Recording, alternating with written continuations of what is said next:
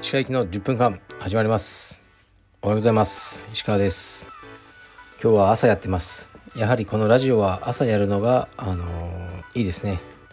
このリズムを崩さないようにしばらく朝やっていこうと思ってます。えー、昨日はね息子の体操を見てもらってでその後僕は仕事してで最近はもう早く家に帰ってますね。なるべく家族と夕食をとるようにしています。でだいたい寝るのは12時ですね。だからまあ夜ね本読んだりそういうのをしてますね。映画見たり。でまあ朝7時ぐらいに起きてもうねそういうあのルーティーンが、あの決まってますね。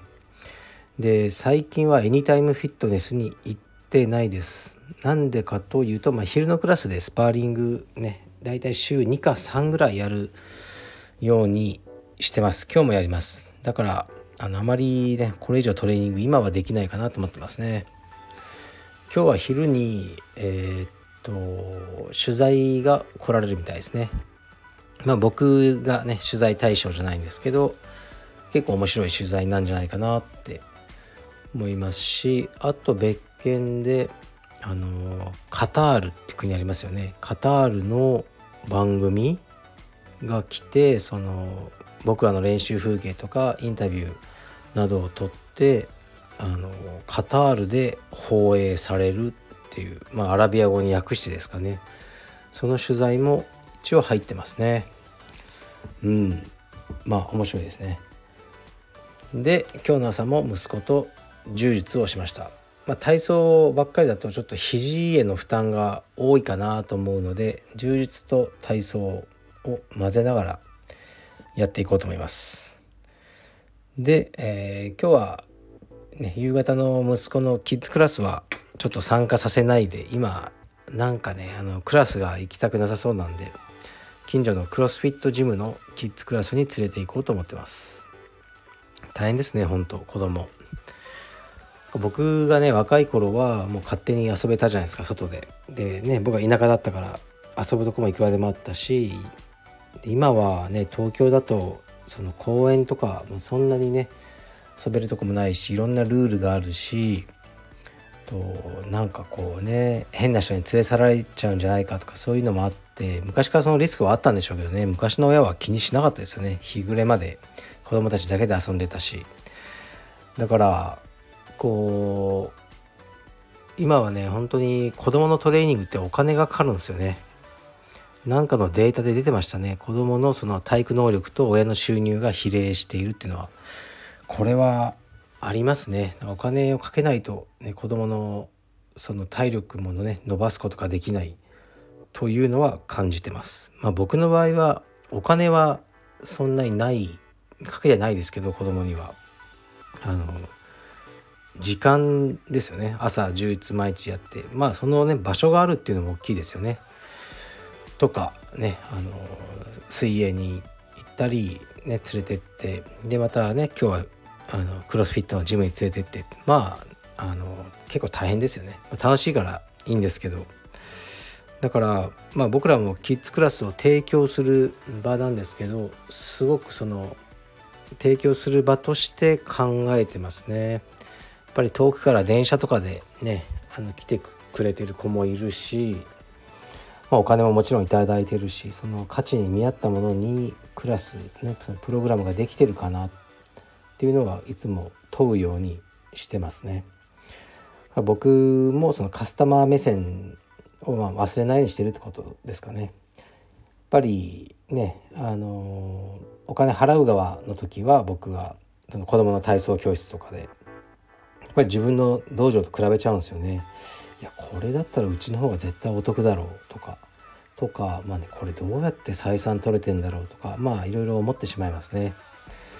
はいで全く今関係ない話を思い出しました。あのえー、っとね子供の頃の話なんですけど僕が初めて変態と遭遇した話ですねちょっと思い出したんで今日レターそんな来てないから小学校の時にあの近くの神社でもう夜遅くまで夜遅くじゃないな日暮れまでいつも遊んでたんですね。でザリガニ釣ったりクワガタ取ったりまあ一般的な遊びですよね。をしてあるクワガタがよくいるスポットがあったんですよ。でそこに行ってこう落ち葉をかき分けたりして探してたら、まあ、僕は多分小学校のうん34年生ぐらいだったと思うんですよね。で一人のあの若者が来て若者多分ね大学生ぐらいだったと思うんですよその彼は。が来て一人で僕とまあ二人きりなんですね。で何してんの？みたいな話してきて「いやクワガタ取ってるんです」っていうような話をしててでまあ割とこう、ね、いろいろ話して仲良くあのねなってそしたら彼があのちょっと君の靴をあの脱いでくれないって言われたんですよ。え？あいいいいけど？って言って靴を脱いだら僕のそのね靴を彼が急にもうね顔を突っ込んで嗅ぎ出したんですね。であの嗅いでもちろん臭いですよ。僕の靴ですから。それを嗅ぎながら本当に甲骨の表情をしたんですよ。もう行っちゃいそうな顔をしながらあの靴を嗅ぎ続けてたんですよね。本当に。で僕はそのなんだろうまあ34年生だったからよく分からなかったんですけどこれはやばいってことは感じたんですよね。こいつはもう近づいてはならんやつだ。と思ってで彼がなんか他にもいろいろ要求してきたんですけどその靴をもう取って走って逃げて家に帰ってきたっていうこれが僕の変態との遭遇の原原体験ですね。はい。でちょっと親とかにも話せませんでしたね。なんか変態すぎてこれはもう絶対に言っちゃいけないと思ってあのはい秘密にしてた話を今思い出しました。それだけです。レターに参ります。はい、えー、石川先生土曜日発売のアパレルもとても楽しみにしています。なんとか売り切れる前に手に入れたいです。カルペディウムスタンダード商品も再入荷あれば購入したいと思っております。再入荷時期決まっていましたら教えてください。はいありがとうございます。やらせじゃないですよこの質問。えっと明日の10時に発売ですね。カルペディウムベドウィンの、えー、コラボのフーディー。そんなにもういきなり売り切れるとかないんじゃないですかね。あのキムタクさんのファンの人がガーってねあのしばらく買ってたんですけどもう彼らも忘れてきたと思うので大丈夫だと思います。あとスタンダード商品は実はあの売り切れになってる分は明日ほぼえー、っと同じタイミングで再入荷、ね、されるはずです。もう倉庫から倉庫には送ったって連絡があったのでありがとうございます。少々お待ちください。次いきます。質問ではないですがコーチジャケットのグリーンめっちゃかっこええです。カルペディウムといえばモノトーンですがまさかのカーキ系の落ち着いたグリーンでもなくエメラルドグリーンのような明るめのグリーン。コーチジャケット買う気がなかったのに買ってしまいました。かっこ笑い。ありがとうございます。そうですね。えー、っと今め今手元にないけど割と明るめのグリーンであのぶっちゃけねやっぱ黒に比べたら全然売れてないです。はい。もうそれはね最初からあの予想してたんで数も少なくしてますけど、えー、ありがとうございます。買っていただいたってことで。えー、っとねやっぱねこうモノトーンだけじゃつまらないのでいろんなね色のものも作っていこうと思ってるところですね。ご期待ください。あと何かあったかな話すこと。えー、っとちょっと微妙に時間が足りないかもしれないですけどえー、写真家の名越圭介さん、ね、僕も、まあ、食事もたまにねさせてもらったり作品購入したり仲良く仲良くっていうとね失礼ですけどお付き合いあるんですけど僕は大好きな写真家の方なんですけどあのー、今アメリカにおられますね。でトレインホッパーって分かりますか？あの貨物列車の中にこうね無賃乗車してアメリカ中をこうね、旅しながらっていうそういうこうヒッピーみたいなこうカルチャーがあるんですよね。方々とかね昔そういうふうに呼ばれてたと思うんですけどそのトレインホッパーを撮影彼はライフワークで撮り続けてるんですけど、ね、それにまた行ってくるって言って今撮ってますね。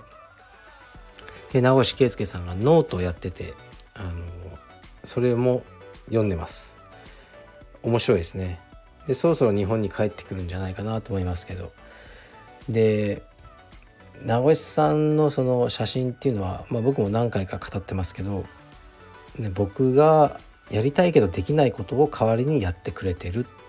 そういうふうに思いますね。だからねその無賃乗車してアメリカのねあの貨物列車に乗り込んでとかできないじゃないですか。もう家族いるし。いなかったらやりたいんですよ。はい。でもそういうのできないから代わりに、ね、やってくれててそれを写真で見るのが本当に大好きですね。今回ノートを読んでたらマイナス20度？どこにいるんだろう？アメリカの。でも本当に震えてこうやばかったとかあのそういうことばっかり書いてましたね。うん。でもなんかそれをこうねさらっと書いてあるところがかっこいいんですよね。で、まあ、でもねトレインホッパーというとの写真集でもかなり話題になったこう傑作があるんですよね。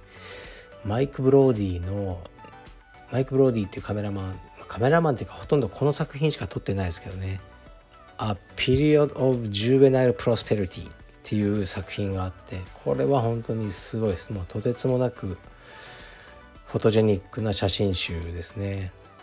でこれがあるからもう撮りにくいっていうのあると思うんですよね。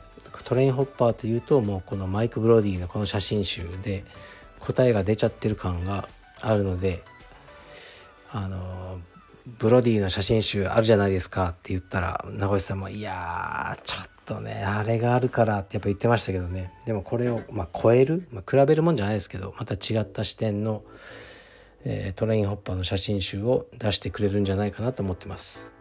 マイク・ブロディのその写真集本当おすすめですよ。はい。というわけで今日はこの辺にします。